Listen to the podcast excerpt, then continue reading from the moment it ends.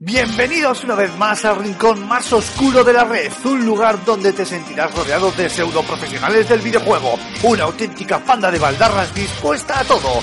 Agárrate los machos porque aquí y ahora comienza Level Up.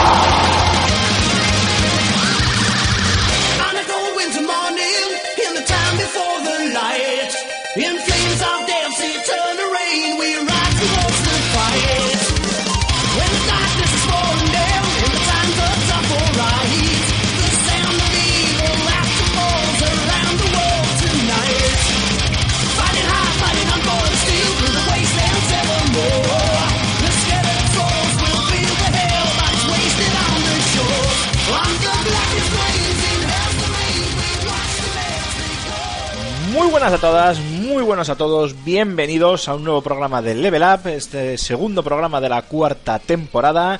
Lo prometido es deuda y como veis eh, vamos a intentar darle la mayor continuidad posible al programa. Y antes de nada, antes ni tan siquiera de eh, hacer un repaso al sumario ni presentar al equipo de esta semana, un recordatorio con el que os vamos a dar la chapa sí o sí todos los programas. Y es el número de teléfono del WhatsApp para que nos dejéis vuestras notas de audio. El 635 14 43 66. Repito, 635 14 43 66.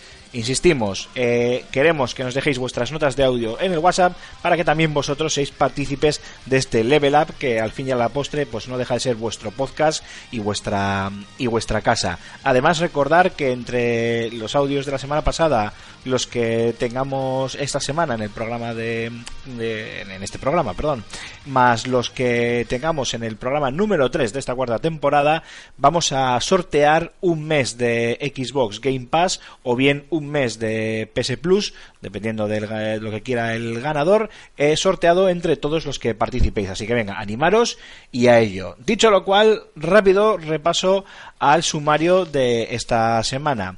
Tenemos temas de bastante candente actualidad, como por ejemplo el tema del pirateo de la PlayStation 4. Ha tardado en llegar, pero parece ser que por fin ya se pueden cargar copias de juegos en, en PlayStation 4 con eh, un, firmware específico. Vamos a hablar largo y tendido sobre, sobre este tema. También vamos a hablar, eh, ahora que ya lo sabemos y que ya se ha anunciado, de este del nuevo God of War y su regreso, ya que por fin tiene eh, fecha ya establecida.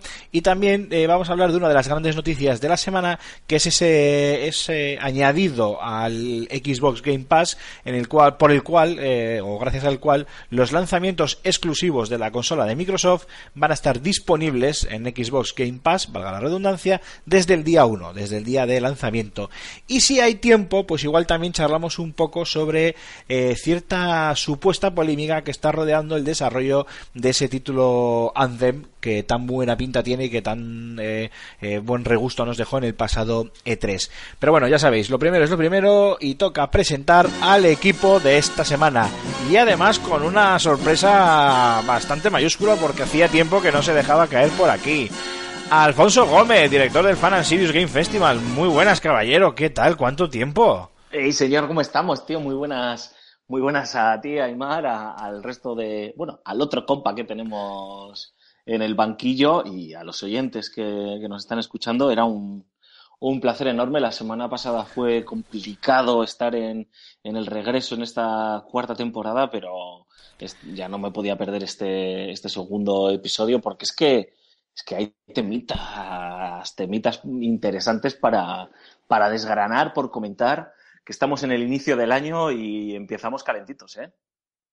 Sí, la verdad es que eh, estaba pensando exactamente lo mismo y es que al final eh, resulta que, que para empezar la cuarta temporada estamos teniendo unos temas eh, eh, gordos y, y con mucha enjundia para poder sacarle para poder sacarle miga, pero bueno, ahora hablaremos largo y tendido de ello. Mar Fernández, Cormac, muy buenas caballero, ¿qué tal estamos?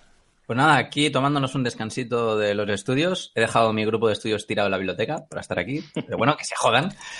Y nada, pero yo creo que lo de mm, lo nuestro tiene un punto positivo y es que a fin de cuentas el, campi- el, banquillo como se va renovando cada dos por tres no están siempre los mismos. Entonces como son cambios de aires constantes, que yo creo que al oyente a lo mejor los tiene que, lo, lo, lo- los agradece, aunque seguro que están hartos de irme a mí porque yo como estoy siempre.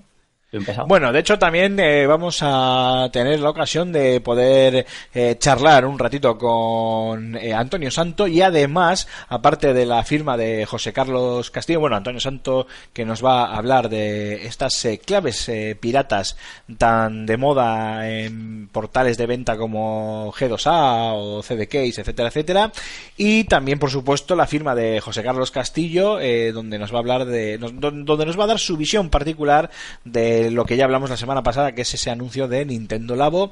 Y también estrenamos una sección de nuestro querido Raúl, eh, donde nos va a hablar pues de, del último juego de lucha del momento, que es ese Dragon Ball Fighter Z.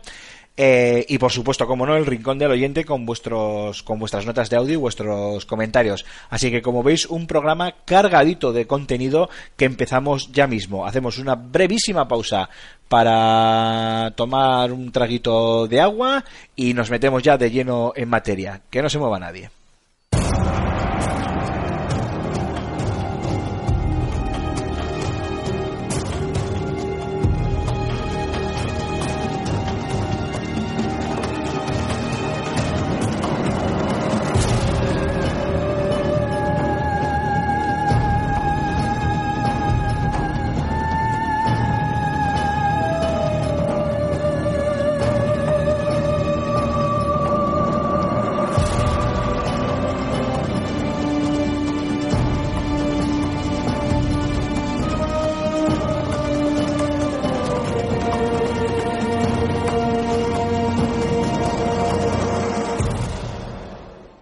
Alfonso Gómez, eh, antes de meternos en harina con los temas principales del sumario, cuéntanos un poquito qué está pasando con, con el desarrollo de Anthem y con Electronic Arts.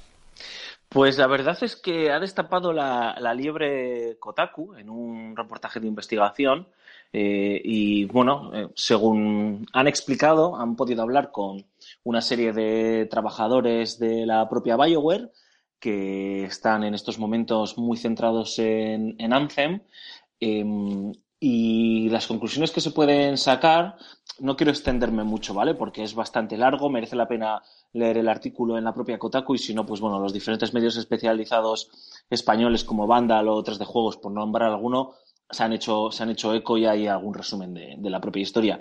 Lo que vienen a contarnos es que eh, Electronic Arts está bastante mm, nervioso, eh, nerviosa, entre comillas, con el desarrollo del propio eh, videojuego Anthem que pudimos conocer el pasado E3 y de hecho eh, está presionando a la propia BioWare para que pues el juego alcance los estándares de calidad a los que nos tiene acostumbrados, salvo con este, salvo con el Dragon Age 2 o con el último Mass Effect, la desarrolladora canadiense, y e incluso ha propuesto posponer el lanzamiento del título que a priori debía llegar a priori a finales de este año al primer trimestre del año 2019.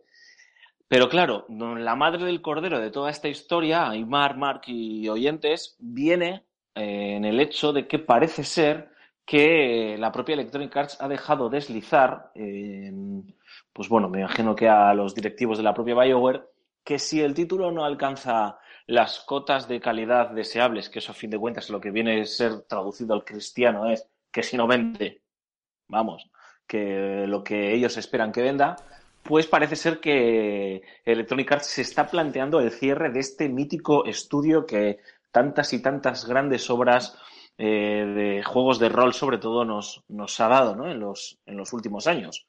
Y ¿qué queréis que os diga? Y ya para abrir, abrir el debate, ¿no? Em, yo me lo creo, porque hemos visto que Electronic Arts no ha temblado el pulso para cargarse Visceral, eh, cargarse a priori, o por lo menos eh, volver a empezar el desarrollo del título de Star Wars en el que estaba trabajando Visceral y mandar al paro. No me acuerdo cuántas eran las personas del estudio que cerraron hace unos meses. No, no, no me quiero inventar la cifra, me suena que eran 800 o 600, pero bueno, me da igual, la cifra da igual. Si son dos o tres, siempre es un drama, ¿no? Dos o 600, el mismo drama es. Y me lo, me lo creo, me creo bastante. De hecho, los propios trabajadores hablaban del estrés que estaban sufriendo, de las propias presiones que estaban sufriendo, incluso eh, ponían eh, un punto eh, o de atención en, en ciertos, en el pánico que se estaba desatando dentro de la propia Bioware con respecto a cómo eh, ciertos youtubers e influencers estaban eh, cargando las tintas en los últimos meses con la propia Electronic Arts y eh, pues con el lanzamiento de Battlefront 2, con el cierre de Visceral, con el lanzamiento de UFC 3 y temían que, que bueno, pues que se hubiese desatado ya una, una oleada de, de odio, entre comillas, irracional con todo lo que tuviese el sello Electronic Arts y que eso pudiese afectar a, a y por tanto a, a las ventas del título y que eh, de una forma irracional, aunque el título fuese bueno, si había esa ola de críticas de youtubers poderosos, pues afectase a las ventas y por supuesto pues eh, terminase afectando al propio estudio, ¿no? Yo estoy contigo, Alfonso, me lo creo, pero perfectamente. Y el ejemplo lo has puesto tú, con, después de lo que hicieron con Visceral Games. Lo único por matizar brevemente lo que has comentado, yo creo que BioWare es muy, muy potente. Y en caso de un cierre del estudio, yo veo una especie de caso Respawn 2.0 y no se llamará BioWare, pero esta gente seguro que continuará, algunos obviamente ficharán por otros equipos, pero el- yo creo que el de los trabajadores seguirían trabajando en un nuevo estudio realizando los, los grandes productos que de los que nos tienen a los que nos tienen acostumbrados. Pero por lo demás firmo debajo de lo que has dicho, ¿eh? o sea, me creo muy capaz, máxime además después de todas las críticas con las loot boxes y todo este, toda esta historia, que EA eh, sea muy capaz de cargarse de un plumazo el estudio si no consiguen las cifras que las, las cifras que desean. Lo tengo clarísimo. A mí, eh, a ver, yo entiendo que EA eh, ha pasado por una mala racha muy grande, ¿no? El cierre de Visceral que comentabais, eh, luego el tema de la polémica de las loot boxes, se ha tratado con bastante dureza el tema de, del Battlefront 2. Pero a mí lo que me extraña es que ayer mismo por Twitter, eh, Mark Darra de BioWare eh, anunció, confirmó de que estaban, de que estaban trabajando en, en el nuevo Dragon Age. Que probablemente se extraría, se estaría, se, se presentaría, se acabaría presentando en este próximo E3. Entonces, eh, la verdad es que no sé yo qué pensar, si, porque si, si están bajo, entre comillas, amenaza de cerrar el estudio, pero se anuncia que están en un, en un nuevo proyecto, no sé si o esas presiones, no sé si quiere seguir, quieren seguir con su, su- sus desarrollos planificados como si fuesen normales o que si estas presiones no son tan presiones como... Yo creo que es más la primera opción, ¿eh? que ellos siguen su agenda, eh, como un entrenador de fútbol te dice lo de, no, no, yo sigo entrenando, no pienso en dimitir y mientras eh, tenga la confianza de la directiva yo tengo que seguir trabajando hasta que la directiva llega y dice, oye, a la puta calle.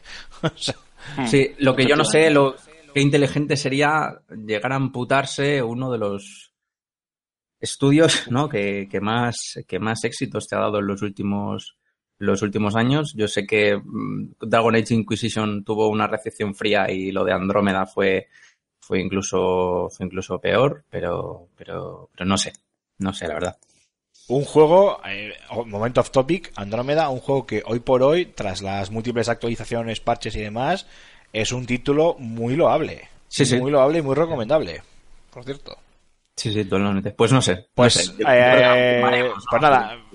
Eh, Alfonso, supongo que esto solo el tiempo lo dirá. Si quieres lo único apuntear alguna cosita más y nos metemos ya en harina con el temario que tenemos para esta semana. Em, eh, a ver, yo creo que ah, Electronic Arts está pasando, lo habéis dicho los dos, ¿no? Un- un- sobre todo una crisis de imagen. Eh, no, no, no, no tengo los datos de las ventas de, de Star Wars Battlefront 2, pero bueno, me imagino que malos malotes tampoco habrán sido. No sé si, si han cumplido las expectativas. Eh, si hubiesen superado algún algún hito de ventas eh, nos hubiésemos enterado con la típica nota de prensa. Yo por lo menos no tengo constancia de haber recibido la típica nota de prensa de tal juego alcanza no sé cuántas unidades vendidas en el mundo, pero bueno, yo supongo que, que estará vendiendo a un ritmo, pues bueno, correcto. Y me cuesta creer, yo ahí estoy contigo, Aymar, y, no me quiero repetir, me cuesta creer que, que la propia Electronic Arts en algún momento incluso se le pasase cerrar un estudio tan veterano y tan mítico como BioWare, ¿sabes? A ver, lo ha hecho, ¿eh? Lo ha hecho con otros estudios, no solo la propia Visceral. Eh, pero, hostias, es que estamos hablando de, de, de pues eso, de, de una compañía que, que es prácticamente una leyenda. Ahora no está pasando sus mejores momentos, pero, pero sí que es cierto que, que todo lo que ha hecho BioWare siempre ha sido notable, sobresaliente o ha redefinido un género o lo ha llevado más adelante, ¿no? No te puede gustar más o menos las últimas propuestas, pero no se les puede tachar de, de mediocres, eso está claro, ¿no?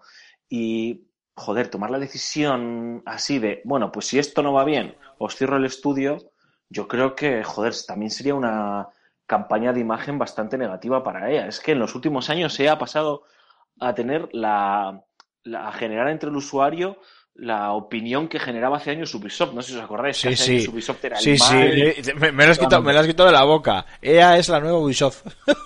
Claro, ¿sabes? Era el demonio con, con las políticas que tenían de DRM, de no sé qué, de tal, de la antipiratería, el PC lo tenían de tal, los juegos bugueados, bla, bla, bla, bla. Y ahora... eh, Aunque EA no se llevó, no se llevó un premio EA a la peor empresa o algo así de, de no sé qué año. Es que me Sí, acuerdo. hace, hace- pero eso hace, un- es que me refiero que esto lleva ya unos cuantos años, lo que pasa, o sea, de no ha sido de la noche a la mañana, pero, pero en los últimos tres, tres, cuatro años está siendo escandaloso, ¿no? Y no sé, sinceramente. A mí, por ejemplo, ya lo hablaremos en algún otro programa porque no es el día, ¿no? Pero me da mucho miedo, miedo y asco a las dos, las dos cosas, ya el concepto de juego como servicio, ¿no? Game as a Service, que se está utilizando mucho en este sector, eh, pues cuando se habla de un, pues eso, de un Star Wars Battlefront o de un Destiny, el concepto, ¿no? Y Electronic Arts lo está utilizando mucho cada vez que habla de sus desarrollos. De hecho, eh, la gente de, de BioWare, cuando hablaba en el artículo este con, con el periodista Kotaku, utilizaban varias veces el concepto juego como servicio, ¿no? El, que EA les estaba pidiendo también que Anthem se convierta en un juego como servicio, eh, pues con el tema de las, los micropagos, microtransacciones y cosas de esas. Joder, es que me da un cague que flipas, ¿no? Pero bueno, ya hablaremos de eso.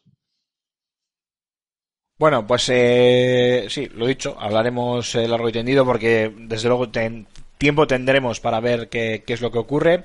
Y si os parece, empezamos con el primero de los temas, o el segundo en este caso de los temas que teníamos preparado para esta semana, que es eh, esta noticia que saltaba hace apenas unos días en las que eh, en las que se anunciaba que ya se podían cargar copias de juegos en PlayStation 4 eh, siempre que contengan el firmware 4.05. Además, también se pueden ejecutar juegos de PlayStation 2. Como de costumbre, se trata de un programa homebrew, de un pirateo, vaya, básicamente. Y también el hecho de que sea necesario tener ese firmware, el 4.05, pues es indicativo de que, al menos eh, de momento, para cargar las, las dichosas copias de seguridad, me río yo de ese concepto, de nuestros juegos de PlayStation 4, pues eh, no podemos eh, conectar la consola a internet eh, o, al- o cuando menos no podemos actualizarla, puesto que si no se nos acabó el, el chollo. Eh, a mí esto me ha hecho pensar mucho que me ha hecho pensar mucho en, el- en algo que, que hacía pues mucho tiempo, valga la redundancia, no pensaba, ¿no? Y es en lo que se ha tardado en hacer que una, consola como PlayStation 4 eh, caiga. Eh, en el caso de Xbox, hasta donde yo sé, Xbox One por lo menos, hasta donde yo sé, todavía no ha caído, no, no se puede piratear. Eh, se nota que el hecho de que las con- de, de la conectividad eh, continua eh, de las consolas que siempre están conectadas a internet y actualizándose eh, en muchos casos automáticamente y todo este tipo de historias ha ayudado muchísimo a luchar en contra de la piratería. Pero no sé qué, qué os ha parecido esta noticia del, del exploit en el firmware 4.0 de PlayStation 4 os ha sorprendido os lo esperabais porque ya llegaba ya llevaba mucho tiempo eh, llevábamos mucho tiempo sin saber nada al respecto ¿qué me contáis? Eh, yo creo que, a ver, no es usual, porque desde PlayStation 3 las consolas de Sony son, son prácticamente impirateables. Pero, pero creo que no va a ir más allá. Eh, me explico. Mm, solo se pueden cargar copias de juegos con el firmware 4.05.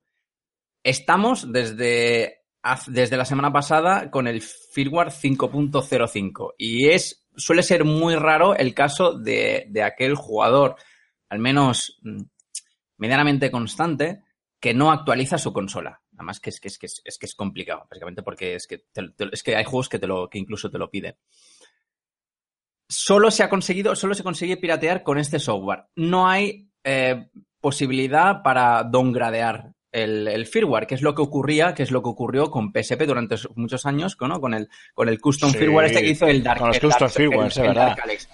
¿Qué es, qué es lo que, qué es lo que falta? Que lleguen los custom firmwares, de hecho. ¿Qué pasa? No van a llegar. Porque no van a, no, no van a permitir que se repita exactamente lo mismo que Dark, que Dark Alex, que es lo, lo que pasó con PlayStation 3. Con PlayStation 3, en los primeros firmware se podía, se podía piratear la consola eh, porque permitía insta- la instalación de Linux. Y si no te, no te, mm, no actualizaba la consola y no te conectabas a internet, podías jugar a los primeros juegos de la, de la, de la consola sin tener que, que comprarlos. Pero creo, sinceramente, que esto se va a quedar aquí. Esto habrá sido un fallo de, de, de ese firmware en, en concreto que, que, que si no está solucionado ya, en el siguiente firmware eh, se va a quedar la perra. Y eso es lo que creo. ¿eh? Sí, yo Alfonso, sí. prácticamente iba, iba por, por esa línea, ¿no? Es decir, eh, ¿cuánto tiempo ha pasado, no? Ha pasado mucho tiempo y, y parece que ha sido eh, esto ha ocurrido prácticamente de milagro.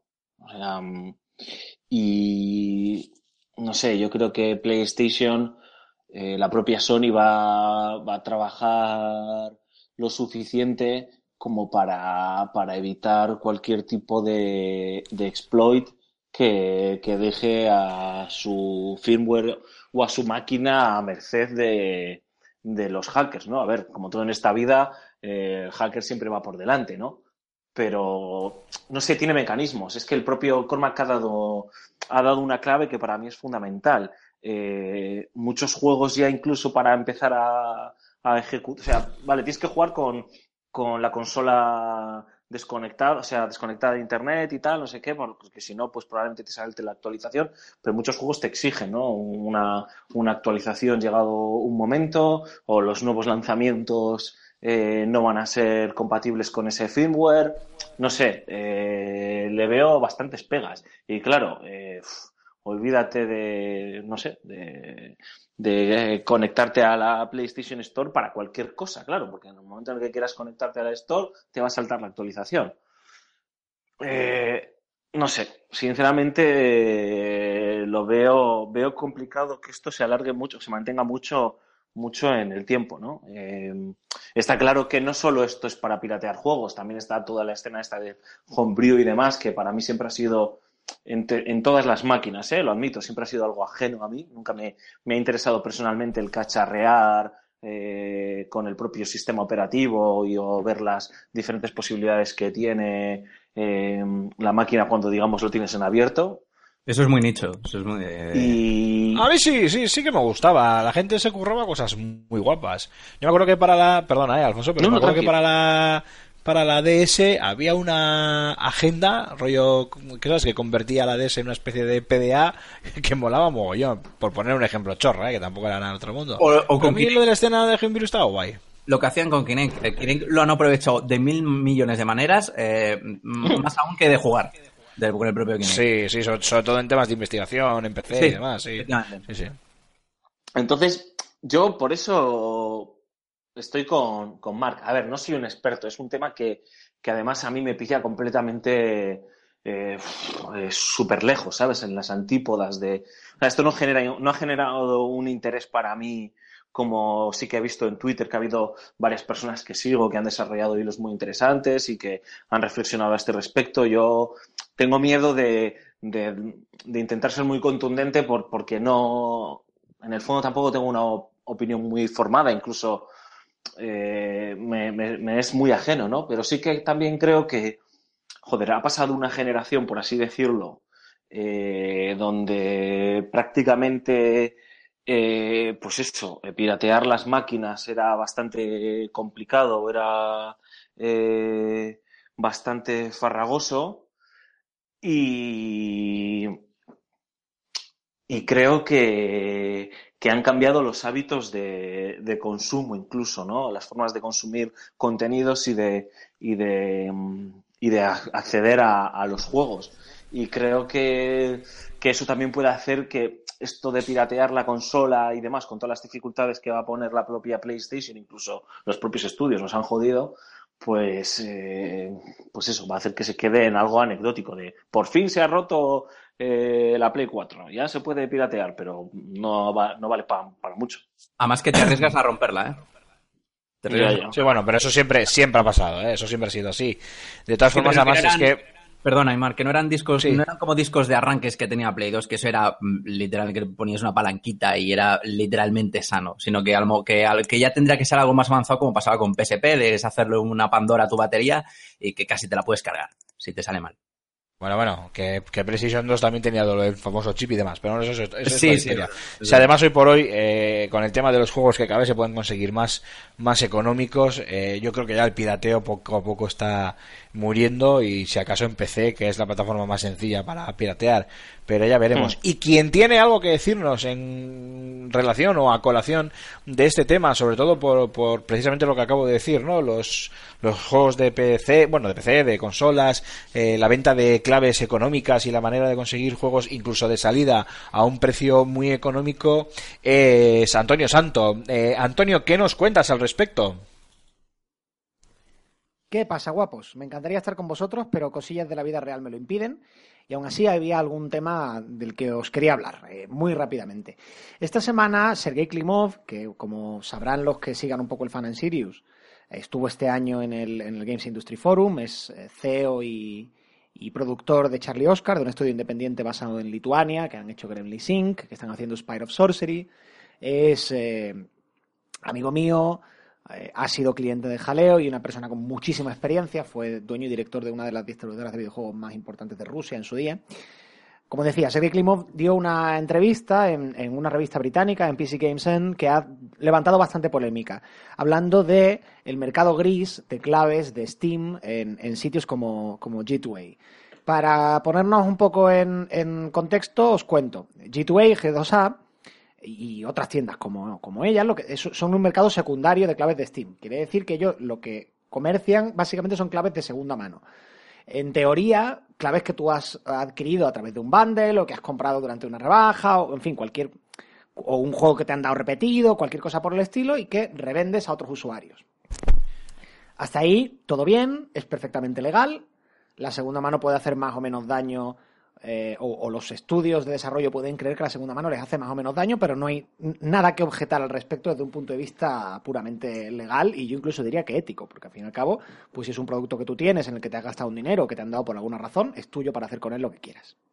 Hasta ahí todo bien. ¿Qué pasa? Que G2A es un sitio, y los sitios como él, son sitios bastante polémicos porque se han visto envueltos en numerosos escándalos.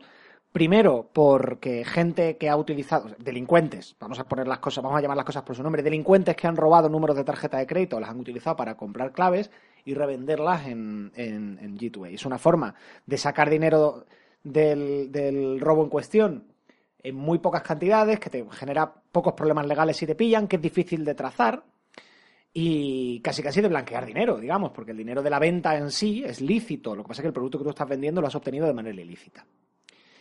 También hay otro, otro problema que son los, los scammers, lo- los, los timadores, que se acercan a los estudios independientes para pedirles claves de sus juegos clamando que son youtubers o que son periodistas y que van a utilizar la clave para, para jugar el producto en cuestión.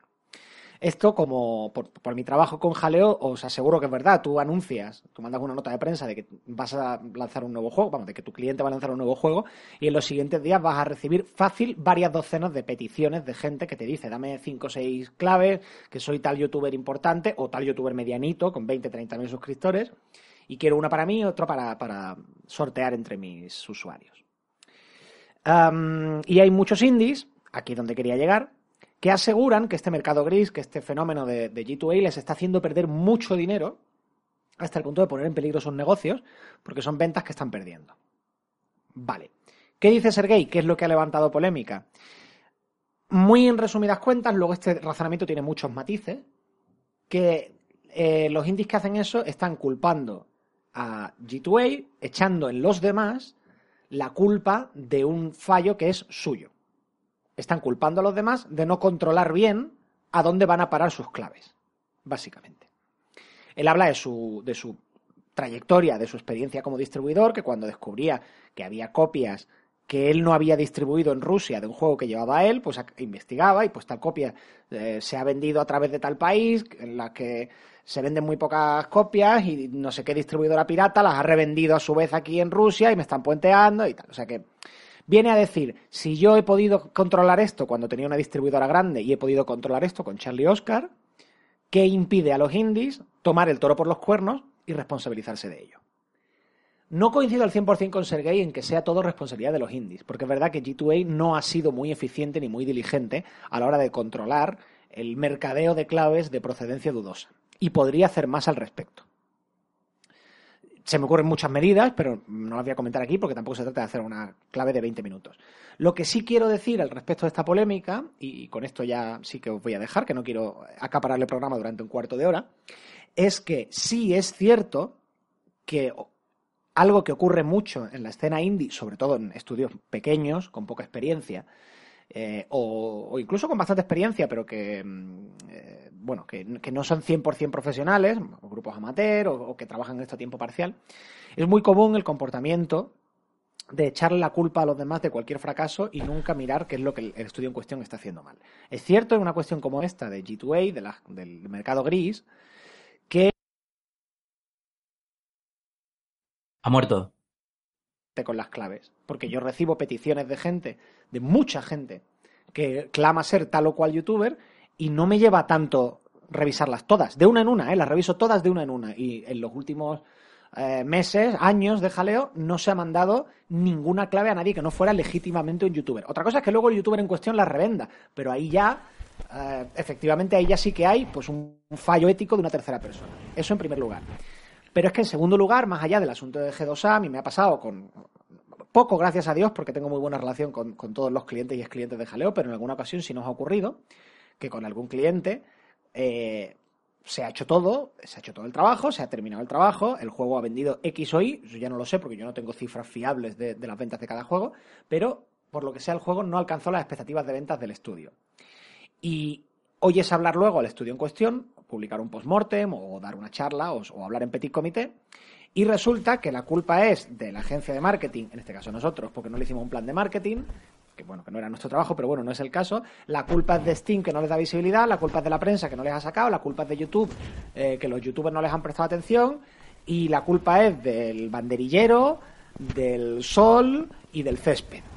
Al final, uno, cuando pierde un partido de fútbol, no le puede echar la culpa al césped. Que sí, que los demás pueden cometer errores, pero un, desarrollador independiente no tiene margen de maniobra, por desgracia, para cometer muchos errores. Lo que tiene que hacer es todo lo que esté en su mano, controlarlo, hacerlo lo mejor posible y controlarlo al máximo. Y para eso necesita formarse en un montón de áreas diferentes y no creer que el trabajo de un desarrollador independiente se limita a hacer juegos y se termina cuando se publica el juego y a partir de ahí estás entregado a los avatares del azar y a lo que quiere hacer la tormenta contigo. Desde aquí mando un mensaje a todos los estudiantes de videojuegos, gente que quiera montar una empresa independiente o que se quiera dedicar a esto. No le eches la culpa al árbitro, no mires al césped, céntrate en tu trabajo, intenta controlarlo todo al máximo posible, trabaja duro y tendrás mucho más cerca el éxito que limitándote a hacer tu juego, lanzarlo ahí fuera, cruzando los dedos y rezando porque nadie haga las cosas como tú no esperas y desde luego nunca jamás vas a tener éxito echándole la culpa a los demás de las cosas porque no aprenderás nada. Ese es mi comentario sobre la polémica en la escena indie de la semana. Eh, la semana que viene nos vemos de nuevo. espero que esta vez pudiendo escucharos en directo. Un besote para todos. Chao, chao. Adiós, Antonio. Muchísimas gracias y esto es para ti. no tengo nada más que añadir ni que decir. Firmo debajo completamente. Hoy es que, vamos, me estáis haciendo el programa redondo.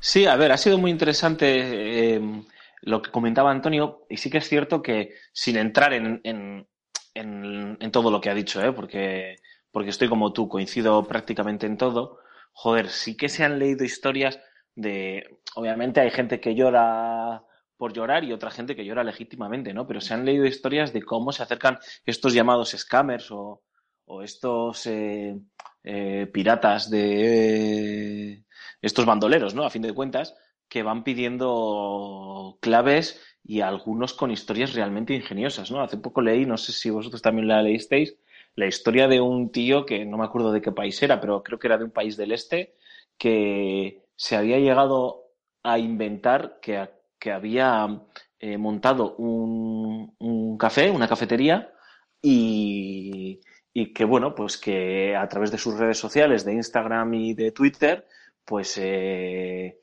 promocionaba su cafetería y todo aquel que se acercase a la cafetería y le comprase tal café, pues eh, se podía llevar también una clave de un juego, ¿no? Y entonces, pues que de un juego independiente, ¿no? Y entonces, pues este tío, como que esa semana en la que se estaba sorteando tal juego era una semana temática, la cafetería estaba preparada para, para, para ese juego, eh, los cafés se servían y se entregaba pues una serie de dípticos y demás que el tío había preparado con ese juego y demás, y entonces pues con una serie de informaciones que él había filtrado, él había incluso eh, pirateado fotografías de algunos bares, eh, había impreso dos o tres dípticos falsos y demás, pues con esas capturas de pantalla, pues había estafado a algunos de los estudios independientes hasta que un estudio indie hizo el trabajo de lo que decía Antonio, decía, joder, esto me suena un poco raro, ¿sabes? Y empezó a investigarle a este tío y descubrió pues todo el fraude que había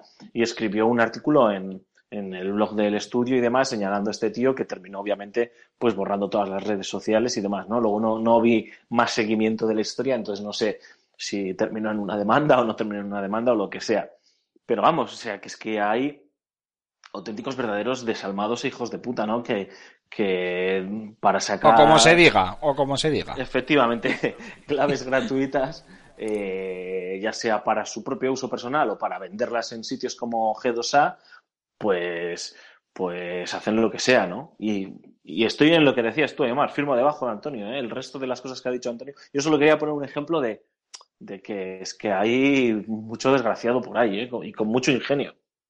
Eso, eso, eso. ¿Cómo, ¿Cómo se agudiza el ingenio cuando queremos uno o dos? O cuando, hay, o cuando pasamos hambre o cuando queremos robar dinero. Pero bueno, eh, sin más.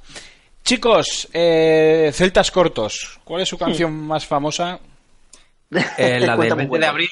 La del 20. 20 de abril, 20 de abril, que es la fecha de salida del nuevo God of War. A mí me gusta ¿Qué? la del, la del Drunken Sailor. Bueno, tú, tú siempre troleando. Fuera, desconecta, venga, a la puta calle. Eh, 20 de abril de 2018, o sea, a la vuelta de la esquina, el nuevo God of War, este God of War, este Kratos nórdico acompañado de su hijo que tiene una pintaza impresionante. Bueno, veo que va a haber, vamos, bueno, iba a decir, veo que va a haber cuchilladas en la redacción por ver quién analiza el juego, pero mentira, le llegará al- a Antonio, nos levantará el dedo y luego el director que y luego Ger Director, que le caerá también alguna copia porque tienen que, comprarle para que le den premios en el Fantasy del año que viene, así que los demás a mirar. Pero bueno, ese caerá fijo sí o sí. O sí. Eh, Mark, ¿qué? ¿De God of War eres fan de la saga? ¿Le tienes ganas? Es, era fan hasta el 3. Eh, luego se me pasó un poco. Pero eh, tengo que decir que, mm, a ver, eh, mm, no, yo soy muy fan de los hack and slash, de, de la vertiente más Mikami, por así decirlo, Bayonetta, Devil May Cry y demás. Y lo que me gustaba de God of War 1, 2 y 3 era que, bueno, era algo, era algo similar, ¿no? Que algo que tenía, que tenías que ir tirando más por el tema de combos y ese tipo de, ese tipo de cosas. Eh, a la franquicia le hacía falta un cambio, un cambio porque la Ascension yo creo que fue un, desastre. Ya, creo que estaba más, más estirada la forma del chicle. Y el 3, pues no, no, para, para mi gusto no terminó muy bien. Y siempre hemos dicho, aquellos que hemos sido fans de la saga God of War, que, eh, que le hacía falta un cambio, no solo en, la, en cuanto a las mecánicas jugables, sino en el tema de la mitología. Eh, y el tema de la mitología nórdica era una de las más sonadas. La verdad es que gráficamente eh, pinta bastante bien. Eh, jugablemente, ya no sé, no, no, no sabría qué opinar, porque sí que es verdad que hay muchos juegos de Sony triple A potentes que están tiendo mucho más por, por la mecánica que esta que es como que semi de acción, que no llega a ser hack and slash, que tira más por el rollo de las sofás eh, con la cámara muy cercana al hombro del, del- del protagonista. Y a mí no sé si eso para un God of War me, me convence. Así que a mí me gustaría esperar para. Hostia, te acaba, para te acaba de salir, te acaba de salir el cañi que llevas dentro, eh.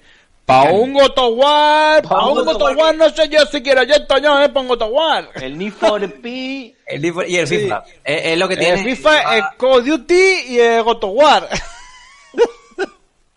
Es lo que tiene llevar 11 años viviendo en Andalucía. Es que, claro. Oye, sin meterme con acento, yo soy muy fan, ¿eh? Pero no, no me- bueno, a veces me sale. A veces me, me sale el, el, el, eh, eh, el hillo, este tipo de cosas. Em, pues eso, yo no sé si. No sé si me va a convencer jugablemente. Ya lo probaré y os diré. Yo lo estoy deseando como agua de mayo, vamos. Tiene una pinta. Alfonso, ¿tú qué, qué cuentas? Pues que mm, primero me ha gustado que PlayStation haya anunciado la fecha de lanzamiento cuando quedan cuatro meses, tío. Que diga, Sí, eh, chavales, sí, esto está ya a la vuelta de la sí, sí, que lo hemos hablado también con otros títulos otras veces, que mola mucho cuando vienen y te dicen, oye, tal fecha, ¿con qué pasó? No me acuerdo, creo que con fue Fallout, por también. ejemplo. Con Fallout eh, anunciaron prácticamente el juego de a cinco o seis meses del lanzamiento. Con Far Cry, el de la prehistoria, que no me acuerdo cómo se llama, Primal. Primal, eh, con Primal, sí. también. Entonces, ¿Y Sony no lo hizo también con algún otro juego? ¿De Last, de, de Last Guardian o alguno de estos? de las guardias, tío. entonces, entonces, cabrón. entonces me, me, me ha gustado mucho, tío, porque, joder, eh, todo el mundo dábamos por hecho que, que God of War salía este año, ¿no? Lo que no sabíamos era cuándo. Creo que ha hecho bien, creo que ha hecho bien alejándose del periodo de, del último cuatrimestre, porque todos sabemos que en el momento en el que salga Red Dead Redemption 2 se acabó el mundo, se acabó todo, tío, y es verdad, es la puta verdad, tío, porque Rockstar vendrá aquí, se sacará la chorra y ya está, y punto, ¿no? Entonces ahí no va a vender nadie. De hecho, me acuerdo que en Petit Comité, tomando algo con, con gente de, de las compañías en España, de videojuegos, eh, no voy a decir nombres de las compañías, pues me decían que estaban cagados, ¿no? Que estaban pendientes, porque claro, hay que tener en cuenta que aquí en España la gente, los, las distris, pues las PlayStation, Ubis, eh, Nintendo y demás, no tienen la visibilidad de la agenda, por así decirlo, del calendario que puede tener obviamente Reino Unido o Estados Unidos, ¿no? Entonces ellos decían, estamos cagados porque no sabemos qué calendario de lanzamientos manejamos y lo único que tenemos los dedos cruzados es de no coincidir en el trimestre de Red Dead Redemption. o sea, es que lo Oye, yo- todo el mundo. Yo, ahora que dices eso, eh, Alfonso, tengo que hacer un momento off topic y contar una anécdota buenísima de los Claro. primeros de los primeros Fan and Sirius. Eh, creo que fue en el tercero que Rockstar se llevó los no sé no sé los premios que se pudo llevar por Sí. el eh, GTA 5 Cinco. Sí. Eh, pero no sé, los, ya, yo ya no recuerdo los premios que se llevaron. yo tampoco. Y me acuerdo que, mm, que teníamos la fiesta pos, gala allí en un, en un conocido local de, de Bilbao, pero que no, no, no se lo montaron muy bien porque no nos lo cerraron para nosotros, lo Hmm. no lo pusieron tampoco con ambiente festivo, sino que estaba más como de cafetería de tarde con música ambiental, Sí. música ambiental y tal. Y al final nos acabamos marchando todos a otro, a otro conocidísimo local de, de Bilbao, que es el Bluesville, y además lo digo y le hago publicidad, que para eso son amiguetes y también trabajo yo allí. Y fuimos, y me acuerdo que fuimos allí y joder, montamos un, montamos una buena fiesta, estuvo muy divertido, yo me lo pasé muy, muy bien, y me acuerdo la barra del bar llena de los premios de los de Rockstar, que si no me equivoco, hasta se debieron de olvidar alguno. De los que A- se llevaban. Porque sonar. claro, ya a altas horas de la noche, pues uno ya que ha- ingerido unas cuantos Aquarius y un poco de mosto, pues claro, pues a este, este tipo de cosas puede... Sí, sí, eh, un Red Bull y tal, pues al final puede pasar que, que, que le ocurran estas cosas. Me acuerdo que es, yo creo que es una de las anécdotas más eh, graciosas y de las a las que más cariño le, le tengo. Pero bueno, esto es un off topic total de lo que me acabo de, de acordar a- ahora mismo. Oyentes, Bueno, pero- ya sabéis, si vais al Bluesville, eh, decís que vais de parte del mar y dos copas al precio de una. Y que sois de Rockstar, que a coger trofeos. Eso. Si, si vais al Bluesville, decís que sois de Rockstar, preguntar por mí, que ya os saco yo algo del bar a hostias. A no ser que seáis los de Rockstar, que os hago la ola, claro. es lo que tiene. Bueno, a No, todo esto que no soy, que, que, que ha sonado que soy portero o algo así, que no, eh, que yo estoy haciendo trabajos de fotografía y así, eh. Que no, Qué que, bien. no, nadie Bueno, pero tú nada. sabes que el pluriempleo y si puedes hacer matar dos pájaros de un tiro. Ah, si me puedo quedar a gusto yo solo, me quedo, eh. Y si encima cobras. Pero bueno, retomemos el tema, por favor. No, que venía a decir, eh, intentando hilar, que tu anécdota, no sabemos obviamente lo que va a pasar este año, quedan muchos títulos por salir, incluso, oye, cabe la posibilidad, quién sabe, de que Red Dead Redemption 2 no cumpla las expectativas y, y no esté a la altura de lo que nos podemos imaginar, ¿no? Ah, cabe, cabe. Un Lo que quiero decir es que ilustra algo que puede pasar, ¿no? Que este año en el Fan and Serious arrase Red Dead Redemption y entiendo pues ese, ¿no? Ese pánico que tiene todo el mundo de huir, de huir de, de esa ventana de lanzamiento que se antoja bastante peliaguda y bastante peligrosa. Y mm, entonces me ha, me ha molado, ¿no? Que PlayStation primero se salga de ahí eh, y por otro lado que hayan anunciado el, título, pues cuando está, como decías en, en el comentario de, de la noticia, Aymar, eh, pues a la vuelta de la esquina, ¿no? Porque a fin de cuentas estamos prácticamente ya en febrero y ya no queda nada, ¿no? Y entonces ya solo queda eh, esperar el lanzamiento, disfrutar de un par de trailers más y ya está. O sea, no nos van a aburrir eh, con, con otro tipo de informaciones, etcétera, etcétera, ¿no? Porque ya el título está mascadito y me imagino que, pues eso, que como mucho en 30, 60 días entrará ya en la fase Gold y ya está, ¿no? Entonces, eso por un lado. Y en cuanto a, al juego, pues joder, a mí me pasa lo contrario que a Cormac. Eh, me apetece mucho. Eh, no he visto el último tráiler, que todo el mundo habla maravillas del último tráiler. Eh, no sé si vosotros lo habéis visto y estáis de acuerdo. No, Eh, todavía no he tenido ocasión yo tampoco. eh, Un trailer hace poco, no sé si es ese o... Lo, anunci- lo sacaron ayer, Ah, no. cuando anunciaron la fecha. Un No, del modo historia o algo así. Yo no he querido ver nada porque voy a intentar llegar lo más virgen posible al juego. Somos gente bien documentada cuando hacemos los programas. Que quede No, claro, no, ¿eh? no, no, es que quiero llegar lo más virgen al juego. He visto algunas capturas del tráiler y demás de comparativa de, de que parece ser que ha habido un salto de, de calidad eh, gráfica con respecto a lo visto en el anterior E3. Bueno, pues, Ostras, pues ya es decir, ¿eh? eh, eso, eso es lo, eso es lo que he, he leído. Bueno, que a mí me apetece mucho el juego porque sí que creo que, por un lado, obviamente, el cambio de ambientación y de mitología era necesario, tío. Ya, ya el panteón griego lo teníamos destrozado a hostias, literalmente. Entonces, eh, volver otra, volver, volver, volver otra vez ahí era un poco coñazo y me mola el rollo nórdico bastante, aunque no soy experto.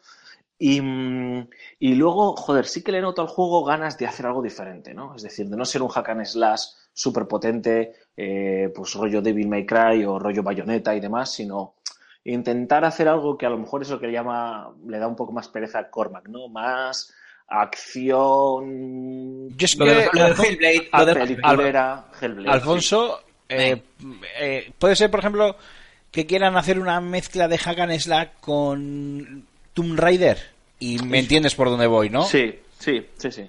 Y- y Ese tema de De juego de, War. De, de- de aventura y de, de, de Last of- ¿qué? de Last of War. De Last Claro, of War. joder, pero empezamos a hacer mezclas. Pero sí, yo estoy contigo, Alfonso. Yo también creo que van un poco varios los tiros y, y jo, con muchas, con muchas, con muchas ganitas de tenerlo ya entre las manos. Lo que pasa es que claro, empezamos fecha, empezamos ya las fechas ya de lanzamientos, empezamos a abrir ya eh, ventanas de lanzamiento y la cosa se va a empezar a poner complicadita, ¿eh? A ver, sí, sí, sí, sí, sí. Y, y es- estoy intentando recordar lanzamientos, ¿no? De los que van a salir este año. Pues Este un mes, año- un mes este antes, año- un mes antes el Sea of Thieves, por Este ejemplo. año se- ya, tengo. se puede reservar Kingdom Hearts 3. Lo he Bueno, tú estás, Lo tú he- estás que no vives ya con eso. Otro título de estos que anunciaron la fecha justo Hace justo 500 para años. ¿no? Sí, sí, como este como de. Last Guardian. Anunciaron la fecha semanas antes de la salida del juego. O sea, mira, Kingdom Hearts 3 no lo vamos a ver este año, te lo digo desde ya. No me voy a apostar una mariscada como Aymar, aunque tenemos que repetir. Eh, qué cobarde, pero- qué cobarde. Venga, me apuesto a la mariscada, Corman. Te pago una mariscada si sale este año Kingdom Hearts 3. Joder, Vale, Mark. Mark, tú, tú vas a venir a, a mariscada por año, lo estoy viendo ver, lo estoy viendo venir. Vale, no, seguramente sal- si sale saldrá en diciembre, así que pasará algo parecido como en lo de lo de las sofás del año pasado, de hace dos años. Sí, sí, pero- sí, sí, pero dilo en la antena, ¿eh? La mariscada se te ha pagado. Y menuda mariscada que nos metimos. sí, sí, se me ha pagado y bien. No, no, Y si sale el juego, bien. es decir, si le ponen fecha de lanzamiento de diciembre, el Fan and Sirius este año se va a celebrar del 7 al 10 de diciembre, mira, ya lo estamos anunciando, que no lo hemos hecho público, tampoco es que sea una super exclusiva. A ver, si dicen que sale el 15 de diciembre, no creo que se retrase mágicamente, se te paga la mariscada, tío, te lo digo yo que se te paga la mariscada, pero me la vas a pagar tú. O sea, Vale. que- Dicho... Dicho queda, ¿eh? Dicho queda. Chicos, ¿qué os parece otro breve descanso musical? Y estrenamos la sección de Rulo, que además hoy nos va a hablar de Dragon Ball Fighter Z. No, Dragon Ball Fighters, ha dicho Namco que es el nombre. O sea, Fighters. que lo del Ah, ZS es Dragon Ball Fighters. Eso es, me lo estoy sacando yo de la manga. Pues vamos a hacer una breve pausa musical y vamos con la sección de Rulo y Dragon Ball Fighters.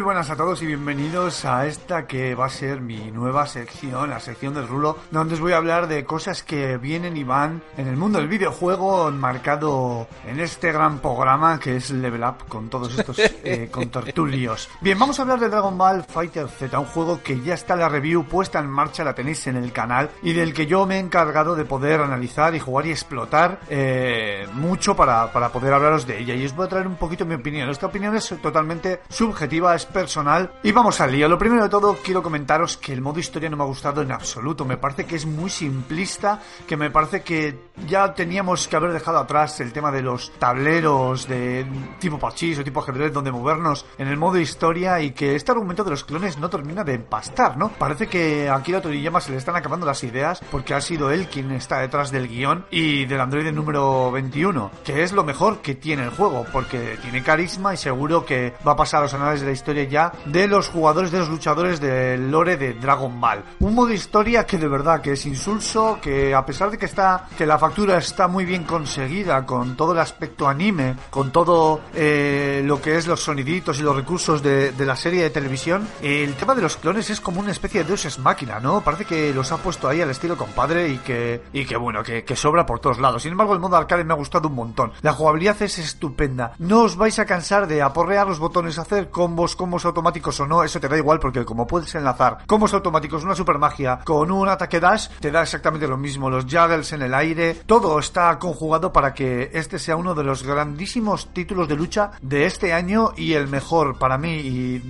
vamos, el mejor, justo detrás de él está el Budokai 3. Pero el primero de todos está este Dragon Ball, este Dragon Ball Fighter Z. Me parece que es un juego que va a marcar un antes y un después en los Dragon Ball y que a buen seguro, aparte de ser un producto fanservice, seguro que va a hacer las delicias de más de uno de que le guste este tipo de juegos de lucha. Así que no lo dudéis, echarle el guante si tenéis más dudas, si queréis profundizar, profundizar más, eh, indagar en la video review del canal de YouTube. Y como siempre digo, no dejéis de escuchar Level Up y difundir la palabra de Ludus. Nos vemos la próxima. Chao.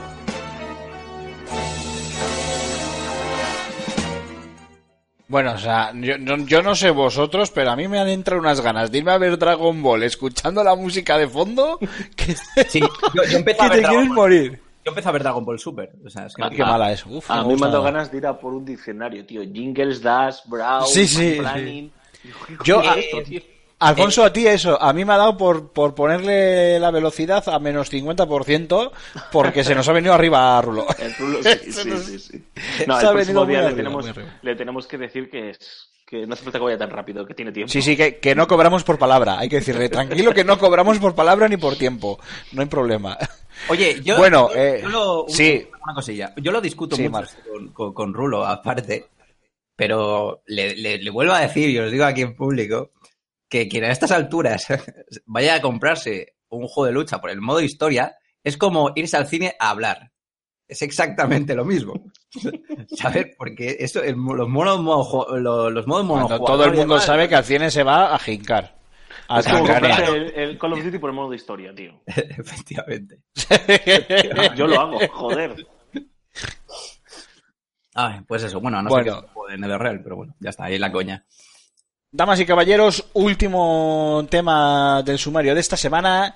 Eh, el gran, o ese gran lo voy a poner con muchas comillas, anuncio de Microsoft de que sus juegos de lanzamiento exclusivos van a aparecer en el Xbox Game Pass desde eh, el primer día de salida. Como bien sabéis, el año pasado eh, Microsoft eh, anunció este servicio Xbox Game Pass, que es algo así como el Netflix de los videojuegos y por el cual, pagando una mensualidad de 10 euros, tienes acceso a más de 100, de- a más de 100 títulos de la plataforma de, de los de Redmond, tanto juegos de Xbox One como juegos de 360 e incluso de la primera Xbox.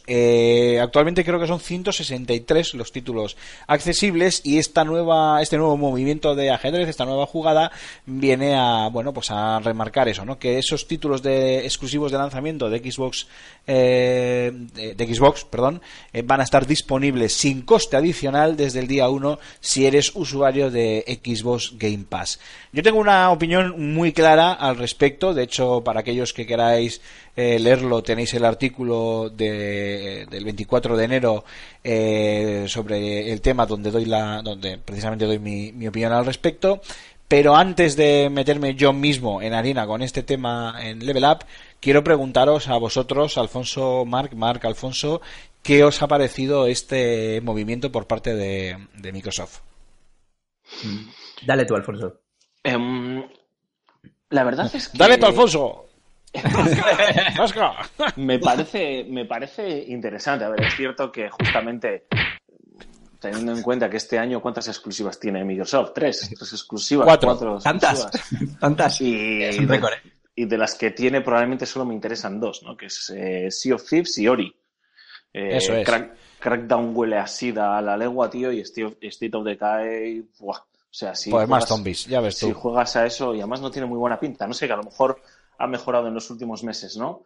Em, pero me parece, me parece un movimiento arriesgado porque, primero, significa que, que Microsoft admite que, bueno, o quiere renunciar al, al, Al mercado al full price, al full price del lanzamiento de un juego que sabemos que al final la curva de venta de un lanzamiento del juego es prácticamente las dos primeras semanas. Eh, y ahí es donde pues tienes también más, más ingresos y más potenciales beneficios por este servicio, ¿no? Que no sé si hay cifras de, de usuarios eh, He utilizando. estado, y eso es verdad, ¿eh? he estado indagando en el tema de las cifras y no he encontrado por ningún lado eh, en, pues, eh, no sé, cifras referentes al número, a este, estimaciones de usuarios, aunque sea en Estados Unidos o alguna cosa de estas. Yo no, que luego igual resulta que viene un oyente que ojalá y nos dice, a ver, pedazo de inútiles, en esta página tenéis los, los datos, pero lo estuve buscando cuando escribí el artículo en cuestión y no, no fui capaz de encontrarlo. Por eso dejé, y mm, si no te importa, te meto la cuña en medio de tu disertación, Alfonso.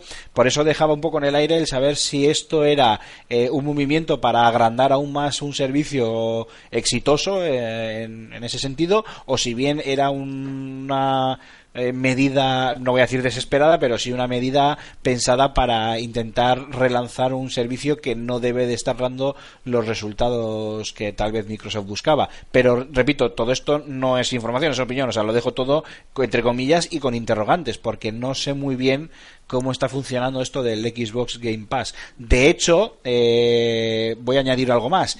Eh, hoy se ha mm, anunciado, creo, eh, las suscripciones por 3 y 6 meses que reducen el precio de la misma y pasa de 9.99 a 6.99 o algo así, comprando varios meses de golpe. Yo creo que lo que está haciendo Microsoft con esto es intentar liderar o crear un- una nueva forma de consumir videojuegos, viendo el éxito de, por ejemplo, de los famosos video on demand, ¿no? Un Netflix, un Amazon Prime o, o incluso HBO pues, o la que eh, sea, efectivamente, ¿no? Eh, que las eh, mm, productoras o bueno, la propia Netflix, la propia HBO, Amazon, etcétera, etcétera, lanzan obviamente en exclusiva porque es su plataforma y es su negocio ahí sus series y demás y no te cobran a ti un, un plus más por, por tu suscripción por acceder a una nueva serie o una nueva película o lo que sea, ¿no? Sino que ahí está realmente el valor añadido, ¿no? Las producciones propias eh, más allá del fondo del catálogo. Yo creo que que Microsoft está intentando experimentar con esto, ¿no? Este- está visto el éxito de la forma de consumir el ocio audiovisual en, eh, ha cambiado y es una realidad, está ahí. Y es cierto que no es nada nuevo lo que están haciendo ellos. PS Now está desde hace tiempo, eh, antes estaban los On Life y demás, pero es otra forma. Y estamos hablando de una compañía como Microsoft. Y puede sonar y, y lo decías en tu artículo, que recomiendo encarecidamente que la gente lo lea porque está muy bien y creo que planteas varias ideas que espero que luego nos desarrolles también, que son interesantes. Y una de ellas es que, joder, es que es como muy escaso, ¿no? Eh, tu, tu catálogo actualmente de exclusivos. Vale, sí, es, es escaso. Mm, Pero bueno, a lo mejor si hubiesen anunciado un- el desarrollo de un nuevo juego lo que sea, de una de sus IPs eh, potentes, pues hubiese tenido otra enjundia, es probable pero eso a mí me hubiese sonado a agua sobre el tejado, ¿no? Vale, sí, eh, y vais a poder disfrutar de Gears of War 5 cuando llegue y tal, no sé qué. No, bueno, oye, mira, me estás diciendo que en el momento en que a, a- a partir de este año la gente puede acceder sin coste adicional a tus títulos exclusivos. Eh, y entiendo que estás trabajando en un Halo 6, entiendo que estás trabajando en un Forza 8, entiendo que estás trabajando en un Gears 5 y que cuando lleguen también voy a poder jugar a ellos, aunque todavía no los hayas anunciado. Para mí es interesante el movimiento. Y, y creo que Microsoft lo que está intentando, y repito, ya termino, os cedo la palabra, es posicionarse ahí, ¿no? El, oye, ¿y si a lo mejor cambia algún día la forma de consumir videojuegos y el modelo Netflix, que creo que es un adjetivo muy interesante, eh, Aymar, eh, termina imponiéndose? Joder, yo ya estoy ahí, ¿no? O sea, yo ya lo estoy haciendo. Eh, siempre se dice que el que primero golpea, golpea dos veces. Luego eso hay que ver, ¿no? Si es verdad o no se cumple, porque es cierto que, que, que PlayStation pues está muy fuerte esta generación y, y nadie se lo discute, ¿no? Pero oye, ya se verá. Y luego, joder, y ya, y ya ahora sí que termino ya definitivamente. eh, señalabas el tema del síndrome de Diógenes, eh, a mí me Eso pasa es. con Steam. eh, Nos pero me pasa a parece todos. Nos pasa a todos. pasa a todos. admitámoslo. Sí, sí. pero me parece interesante el, eh, no sé, el que la gente pueda. Yo hay muchos juegos, he estado investigando eh, qué juegos hay en, en este Xbox Game Pass y, joder, hay muchos juegos que no jugué en su momento, que me parece interesante poder acceder a ellos, aunque es eh, otros tantos que he jugado que ya no tengo o que me da un perezote porque solo se pueden jugar en la 360, por ejemplo, eh, andar montando la 360 para jugar a ellos, que puedo acceder a, a estos juegos, me parece interesante, ¿no? Y, y Ujú. comparto tu opinión de, de- de que nos pasa a muchos con Netflix, por ejemplo, que perdemos mucho tiempo, algunas veces casi 20 minutos, encontrando qué vamos a ver, ¿no? Y que Perdona, también- perdona, Alfonso, perdóname un segundo. 20 minutos, mis cojones toreros. O sea, yo me he ido al sofá a ponerme una peli en Netflix Sí, antes no de irme a la cama y me he ido a la cama sin ver nada, te lo No, no, no, juro por contigo, Dios. que a mí me ha pasado también, Verme cuatro trailers, 18.000 páginas de Netflix y decir, hostia, eh, me voy a la cama, adiós.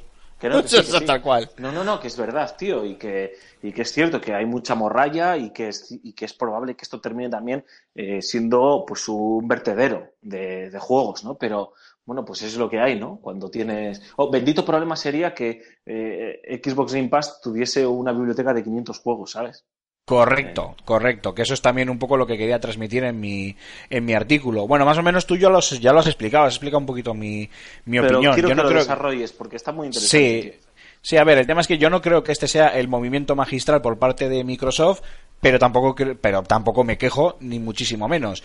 Eh, es cierto que igual no es el mejor momento para haberlo anunciado. Es decir, como tú bien decías, eh, para anunciar esto espera igual a un año en el que no solo tengas Sea of Thieves, eh, Crackdown 3 y State of Decay, porque el Lori eh, está a medio camino entre la gran producción que lo es, tanto en cotas de calidad como económicamente, pero también es un título considerable eh, que se puede considerar como indie, vamos.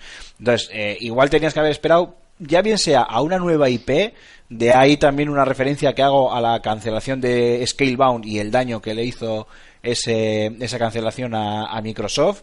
Eh, Ah, y eso, bueno, y un poco el hecho de eso, ¿no? Eh, vosotros plantearos esto de, esta manera, ¿no? A vosotros ahora viene Microsoft y nos dice, oye, mira, este año tenemos el Sea of Thieves, el Crackdown 3, el State of Decay 2, eh, el Scalebound y los vais a tener todos de- desde el día 1 sin pagar ni un duro extra con vuestro Xbox Game Pass.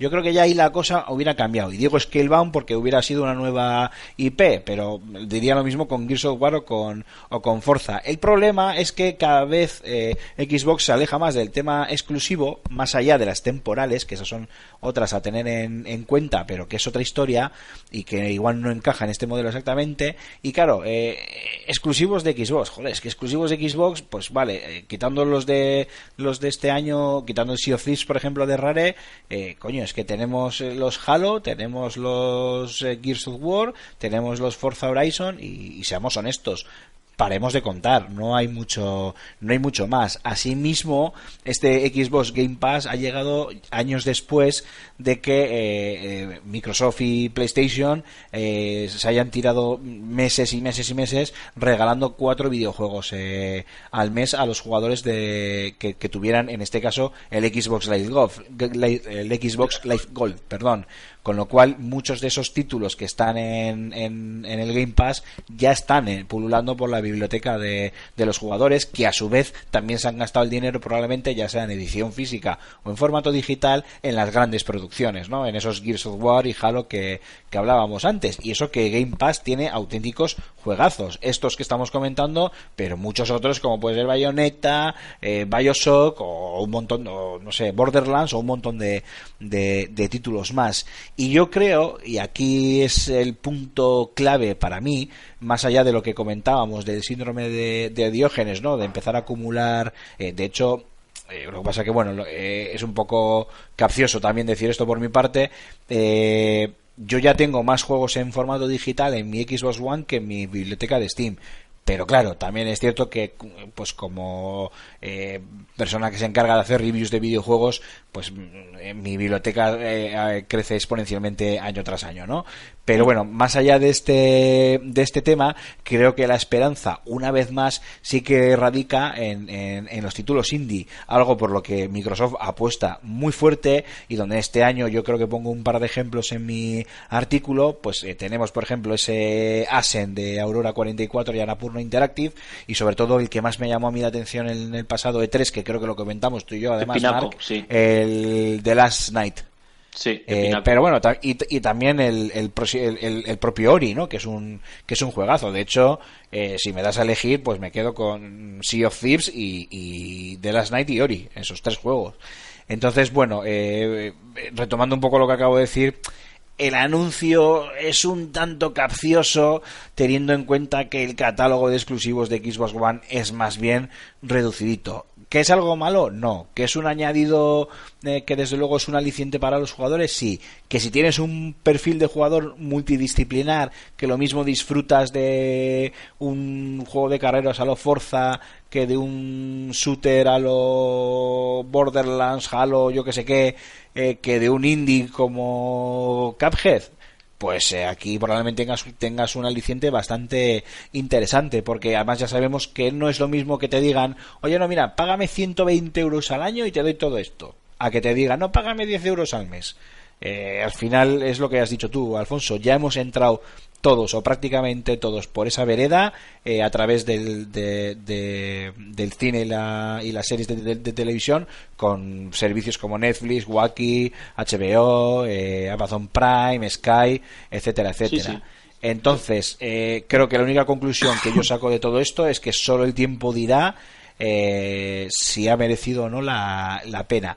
Pero yo sí he hecho en falta eso, ¿eh? Y, y hago ese inciso, ¿eh? Mm, Yo quiero- Teniendo en cuenta quiero- los pocos exclusivos que hay, hay que meterle un poquito más de, de chicha. Yo Marc, quiero añadir perdona. una cosa, una cosa Ah, bueno, Alfonso, de- sí, di. Termina Alfonso, sí, ya hablo yo. de, de que vaya Mark. Es decir, te compro, ¿no? Lo que tú dices, que a lo mejor le ha faltado bombo, platillo, cohetes y confeti, está claro.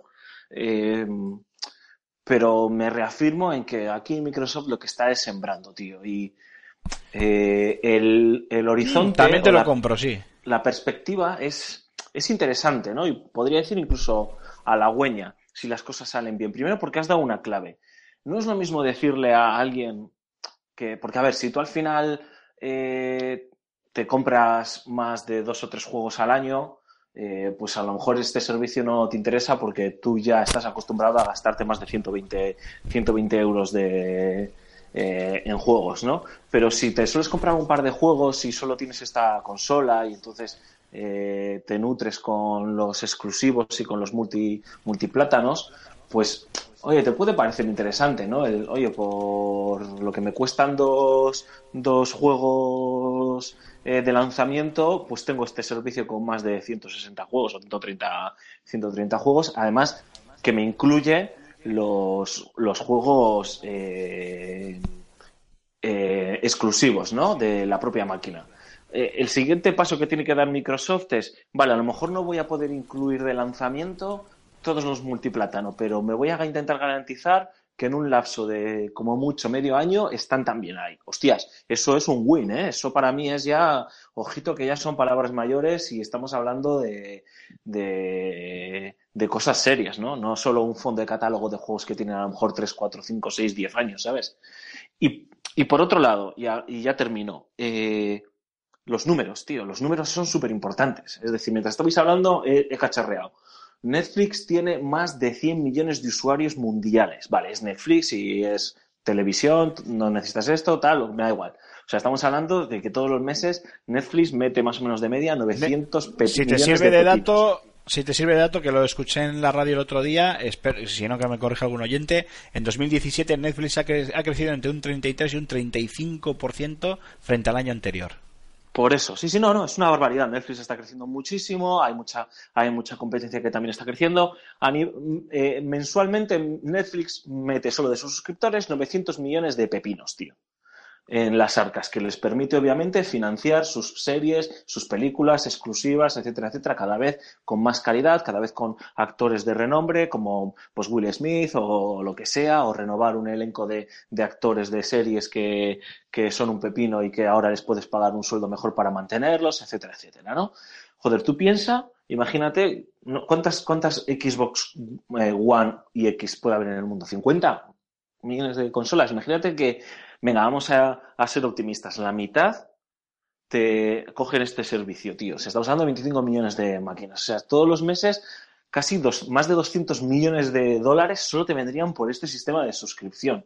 200 millones de dólares que te permitirían, yo qué sé, tío, crear un exclusivo de puta madre. O sea, porque, hostias, joder, con 200 millones de dólares mensuales que te está dando tu división de videojuegos, es decir, que se está autofinanciando ya sola con este servicio de suscripción, te permitiría, pues no sé, tío, ¿sabes? Eh, desarrollar eh, un Gears of War que se caga la perra, o sea, que no tendría nada que envidiarle, ¿no?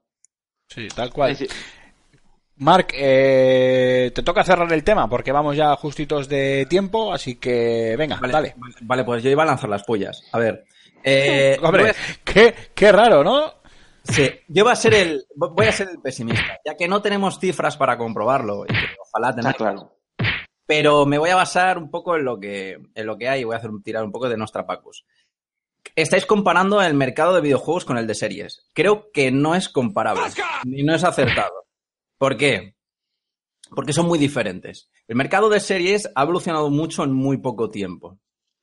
Me explico, ha habido, bueno, ha habido un subido, un subidón de calidad en el tema de las producciones, el Juego de Tronos es un claro ejemplo, y por eso, por, eh, por ello requería de un nuevo modelo en la que Netflix, pues, ha partido la pana, en la que favorecer esta accesibilidad a este tipo de series. Porque antes seguir una serie era muy difícil, era muy complicado. Si no eras un piratilla que te metías en la página web de turno de buscar era, era, muy, era muy complicado, te- porque te, te- te exigía de tener un abrir un hueco en tu horario para, para, para, para, para eso y no que la serie se adaptase a ti.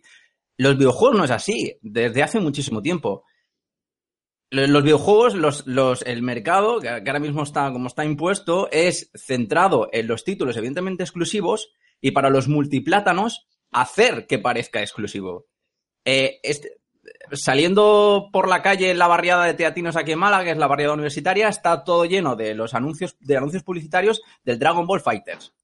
Pero eh, son anuncios de Sony. O sea, no es para todas las cosas, no, no, son, son anuncios de Sony. O sea, que aunque sea un juego Mm. totalmente que puedes jugarlo en otras plataformas, eh, eh, Sony se lo, se lo apropia. ¿Por qué? Porque Sony es ahora mismo la, la compañía que está, mm, que, que- está, que está mucho más fuerte. Entonces es la que puede, se puede permitir imponer su modelo de negocio. A Sony no le interesa eh, hacer un modelo tipo Netflix porque a Sony le va muy bien, le va muy bien centrarse en lanzamientos concretos y sacar to- toda la rentabilidad posible. Eso Microsoft, pues como está tan no lo puedo hacer, está tan absolutamente mal con el tema de los exclusivos que tiene que tirar por, por ahí y ver eh, a ver qué se cuece. El, el que primero pega, mm, golpea de fuertes, depende de cómo esté el mercado. Porque no eres ahora mismo la mayor potencia. Ni eres ahora mismo la mayor potencia en la que, con la que puedes decir, pues ahora hago esto y todo el mercado se tiene que amoldar a él. Ni eres Nintendo, que tienes esa capacidad magistral para hacer lo que te venga en gana, se lleve una cosa o se lleve otra. Así que yo estoy más por la postura de eh, sabemos y reconocemos que en el tema exclusivos eh, estamos muy mal, así que vamos a tirar esto a ver qué pasa, a- por sembrar, porque, porque cambiar no, no creo que cambien nada. Yo, ¿Te has yo- dado cuenta, yo- te- te has dado- Alfonso, ¿te has dado cuenta que hemos eh, eh, tú y yo hemos eh, hilado un discurso cojonudo alrededor de esta noticia? Ya ha venido el puto troll este y nos lo tira abajo. Así, Sí, en cero sí, coma. Sí, sí, no, pero a ver, yo entiendo lo que él dice y obviamente, joder, es muy, eh, no sé, ventajista a lo mejor intentar comparar eh, o muy inocente intentar comparar los dos mercados, ¿no? Faltaría menos, pero, o sea, Netflix no solo hizo muy bien el cambiar los hábitos de- del consumo de series, ¿no? Por así decirlo, cómo se consumían las series. Bueno, hablo de Netflix por poner, nombrarle solo a él, ¿eh? por no andar nombrando toda la red ahí la. Eh, pero también hizo una cosa muy, muy importante para el consumidor, que es cambiar la percepción del coste de, de consumir ocio, ¿no? Es decir, joder, es que antes, por lo menos en nuestro país, eh, también en Estados Unidos, por ejemplo, hostias, eh, los operadores son caros, tío. Los operadores son caros de cojones. Y ahora hay gente que se coge el operador solo para el Internet, ya no coge el paquete de televisión, eh, pagando lo mínimo posible, eh, o lo mínimo que él considera que tiene que pagar y luego se coge esta suscripción para ver el contenido bajo demanda. Y Microsoft a lo mejor está también intentando derribar el concepto que tenemos de lo que cuesta comprar o acceder a un videojuego, ¿no? Es que, o sea, en el fondo está jugando con las palabras, efectivamente. Pero joder, es que no es lo mismo decirle a alguien que, que va a poder jugar al State of Decay por 70 euros o por 9,95. No es lo mismo, Correcto, tío. correcto, esa es, esa es la idea. Esa Yo es la estoy- idea, Yo creo que va, por ahí. ¿no? O sea, Yo estoy... o Bueno, termina, termina. No, no, que entiendo lo que tú dices, obviamente, claro, Microsoft está des- se- desesperado, entre comillas, no está diciendo, vale, esta generación estamos como estamos, eh, no sabemos hacia dónde va el sector, si vuelvo a hacer lo mismo, eh, si sigo haciendo lo mismo, probablemente me la vuelva a pegar, eh, y no estamos aquí para pegárnosla, obviamente, no somos una ONG, eh, voy a intentar hacer algo diferente. Y, y tu mensaje, parte de tu mensaje casa con lo que dice Aymar. Encima lo anuncias, tío, cuando tienes el año con unas exclusivas de mierda, entre comillas, con los de mierda, con todo el respeto, que además hay juegos ahí que a mí me interesan, yo lo he dicho antes. Pero es que yo veo más el, el arriesgarme a hacer algo porque ya no estoy perdiendo nada, ¿sabes? Soy como el Leganés contra el Madrid. Es decir, puedo, voy a salir a, a, a darlo todo porque no tengo ya nada que perder. O sea, ¿me metes cinco y me eliminas? Pues vale, pues me metes cinco y me eliminas, ¿no? Pues aquí es lo mismo. ¿Me vas a ganar 5 a 1 y me destrozas? Pues ya esta generación está como está. Yo Y estoy... es, que, y es que luego hay otro player, que es Nintendo, que tú lo has dicho, que encima ha venido con su consola eh, sobretátil, como le llama Raúl, que Lo está petando. que lo está petando, tío, y que me va a empezar a morder los pies en breve, ¿sabes? Yo estoy seguro, segurísimo, pongo la mano en el fuego, de que este próximo 3, Sony dice, se acaban eh, los juegos físicos y ponemos un sistema de pago mensual de 10 euros al mes o así, en la que vais a poder jugar a todo lo que sale y el, el- el- el- la industria del videojuego eh, se vuelca. No hace eso, son, Sony no haría, no, vamos, no hace eso no ni falta, Grifa. No lo va a hacer porque no Pero porque ahora no lo necesita, tú lo estás diciendo, tío. Claro. Sony vende consolas, eh, vende juegos y tal, y le va de puta madre y dice, virgencita, virgencita, que me quede como esté. Eh, Correcto.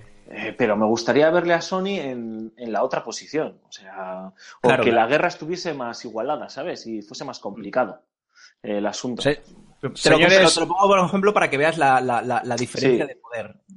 Claro, Señores-.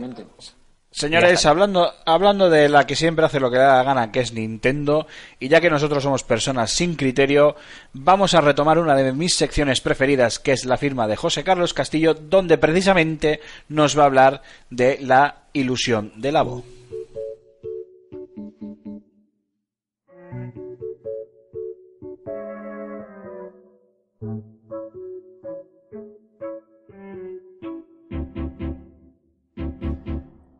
Cuando Nintendo prometió una experiencia que divertiría a niños y adultos por igual, nadie apostaba por accesorios de cartón, ni por asomo.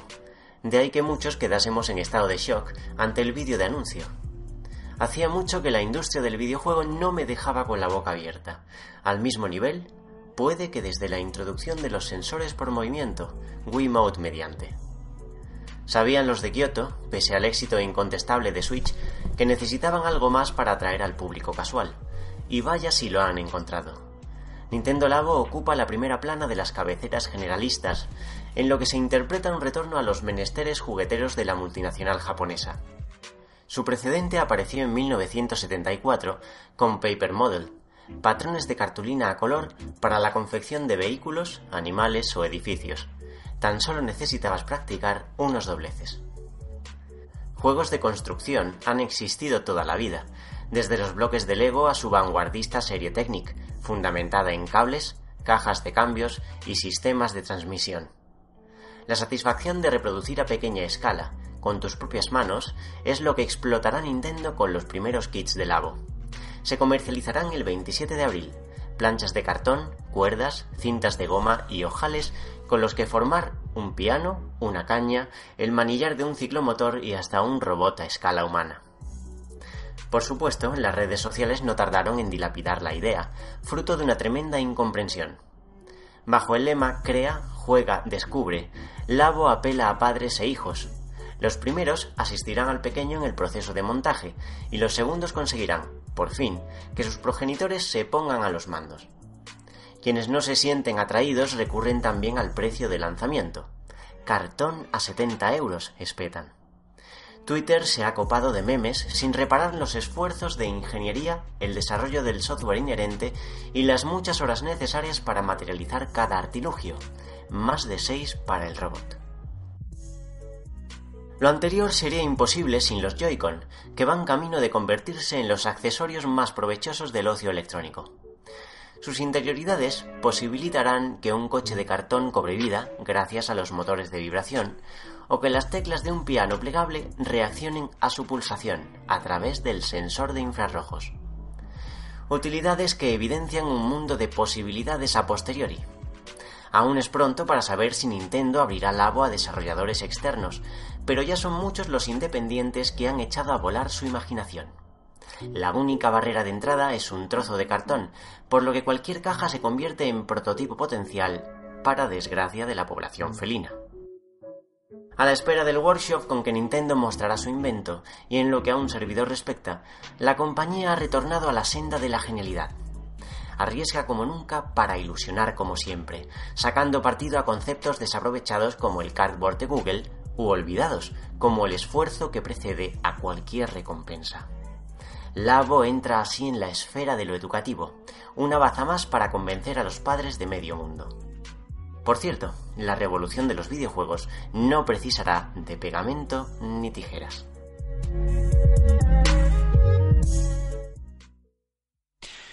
Mark, te toca, Rincón del Oyente. Vamos a ir finiquetando el programa y no podemos hacerlo sin dar primero paso a nuestros queridos oyentes que al fin y al cabo son los que importan. Dale duro. Vale, pues antes que nada decir que podéis contactar con nosotros gracias a nuestro super mega teléfono por parte de Aymar. Que lo digo, es el 635 14 43 66, es el 635 14 43 66 y que eh, ofertábamos, ¿no? Teníamos una, un sorteo para todos aquellos que manden una nota de audio eh, de un mes o del Xbox eh, Gold y No, un- del Xbox Game Pass eso, del o Xbox Game de Pass PS Plus. Del PlayStation Plus, en la cual yo no puedo participar, así que eh, aprovechar. Tenemos tanto un, un audio de ayahuasca como un comentario, o sea, es- no, no- no- nos ha copado completamente la, la sección del oyente. Empiezo, si quieres, por el, por el comentario, Dale duro. que dice así: Saludos, Baldarras. Voy a resumir mis opiniones sobre los temas destacados de hoy, bueno, del programa anterior. Nintendo Labo, bien. David Cage, Rajoy. Accesibilidad de Dragon Ball, bien. Este, pero ¿de quién es este comentario? De ayahuasca, de ayahuasca, sí, sí. Ah, joder, pues sí, sí, hoy, ha copado, hoy es todo suyo. Ah, Nos lo ha monopolizado. Pues si os parece, también nos ha dejado una nota de audio, así que vamos a, escucharle. Dentro de Ayahuasca. ¿Qué pasa, gente? Soy Ayarhuasca. Pues nada, hoy no me quiero extender mucho, así que solo quería comentaros sobre el Nintendo Labo. La verdad es que a mí, al margen de, por ejemplo, no tener críos, me ha parecido una idea estupenda y genial. Me parece una innovación tremenda por parte de Nintendo. Y sinceramente, creo que también podría dar un, poco de, de solución, ¿no? Para aquellas personas que siempre se andan quejando de que a mí me gustan los videojuegos, pero, pero a mi pareja no, y tal y cual, que esto ya es una cantinela que vengo escuchando desde hace mucho tiempo. Yo en mi casa lo que, lo que hemos hecho es pasarnos a los juegos de mesa. Y la verdad es que es todo un mundo, ¿eh? Ya os lo digo, yo que los desconocía. pff, me Eso es droga, los juegos de mesa son droga. Es- vamos, Cuidado con Es esos. un universo más que un mundo. Y por eso mismo también estaría bien, por ejemplo, que si liberan todo el tema este de- del labo de Nintendo en este sistema para crear juegos de mesa, eh, bueno, pues con, con alguna aplicación también, eh, obviamente para, para Nintendo, ¿no? Que se pudiera compatibilizar un tablero, pues con, pues con alguna app del juego. Podría ser algo muy interesante. Por otra parte, eso sí, yo lo de hacerlo en casa, eh, no lo sé, porque una cosa es una calidad de un cartón troquelado bien hecho, y otra es que tú te lo cortes en papel, lo pongas encima de un cartón y tal, y que te pueda quedar eso más o menos bien. En mi caso iba a quedar como, como, como un culo, porque a mí se- las manualidades se me dan de pena. Bueno, no todas, pero a menos a estas me refiero, sí. Así que bueno, esa era mi, mi idea y que la verdad es que ya os digo que a mí esto me ha gustado mucho.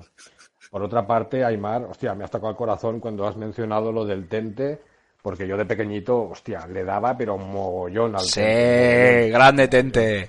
Y de hecho yo era de esas familias pobres que siempre quería un mecano, por ejemplo, y nunca tuve ninguno. Y la verdad es que creo que me voy a comprar uno. Y a mis 45 años lo- me voy a liar ahí a armarlo, que he visto la Torre Eiffel y creo que me va a quedar guapo. Así que bueno, en fin. La verdad es que me habéis sorprendido mucho con pu- publicando programa ya, porque yo, no sé, yo se esperaba para, para mayo o abril, por aquello de las fiestas en Bilbao, ¿no? De la duración. Pero bueno, o sea, yo contento, ¿eh? Así que nada, un abrazo para todos y un saludo muy especial para José Luis Perales. Hasta la próxima semana. Agur. Agur a, a, a Yarguasca, muchísimas gracias como de costumbre. Qué grande es este hombre con sus mensajes. Me encanta. Y, Yo, y tío, bueno, y tengo nada que más. decir- tengo que Sí. decir que me recuerda, esto es un detalle free que no todo el mundo eh, conocerá, solo los que les guste el rap. Hostias, tío. eh, habla como el nega de los chicos del maíz, macho. O sea, le estaba escuchando y digo, me cago en 10. ¿Este tío? ¿Quién cojones es este tío? No. El acento Y me- catalán. Y me, me ha, me ha flipado todo lo que he dicho. Yo firmo debajo de todo, de todo, de todo. Yo quiero que nos haga un video tutorial de las manualidades que se le dan bien. Eh, bueno, mando un vídeo. qué, mando un vídeo. qué peligroso. Alfonso, ahora que te tenemos aquí, te toca. Despides tú el programa co- como sueles hacer cuando presentas, pero también recuerdas las formas de contacto. Venga, chato, todo tuyo. ¡Qué pedazo de cabrón, chaval! Eh, Hombre, claro, por eso quería que aguantases. Venga. Bueno, chavales, pues esto, esto, ha, sido, esto ha sido todo un, un auténtico placer. Cormac, nos escuchamos la semana que viene. Hasta la semana que viene. Aymar, como, como siempre, también un lujazo. La semana que viene más y mejor. Un brazo. Y ya sabéis, chicos, primero, eh, bueno, Aymar, tú no te vayas muy lejos porque no me sé el teléfono, o sea que eh, os lo hemos dicho al principio del programa y os lo recordamos al final. Nos apetece, nos encanta escuchar vuestros comentarios, leerlos obviamente, ¿no? Podéis escribirnos en iBox, podéis escribirnos incluso en FS Gamer, podéis escribirnos por Twitter, arroba revista FS Gamer, a través de nuestros twitters personales, malditos hijos de perra, eh, Ahora lo suelto, ahora lo suelto yo. Que, que- que los va, nos los va a chivar Cormac porque para saberme el mío lo tengo que mirar, no es coña. Eh, Cormac, por favor, Joder, yo que había hecho ya, ya que te había hecho la trampa ahí, la leche. Venga, em, carrerilla. Arroba Aymar Baraja Ciclín. Arroba Alfonso Gómez AG. Arroba Antonio Santo. Arroba Bau barra baja Er. Arroba Cormac barra baja 91. Arroba Trurulius. Arroba Gambo 23 y arroba Jogarto. Es que Y el tío, número de te- os ponéis, Y el número de teléfono es el... os ponéis barras bajas. Ya, es lo que tenemos. Yo, yo tengo Los una barra baja, sí. Los millennials, sí, sí. El teléfono es el 635 14 43 66. Repito, 635 14 43 66. En serio, por favor, mandadnos vuestros audios como, como el de ayahuasca de esta semana. Lo agradecemos, nos echamos, nos echamos una risa si, joder, estáis, sentimos que, que estáis con nosotros, ¿no? Aquí en, en el programa.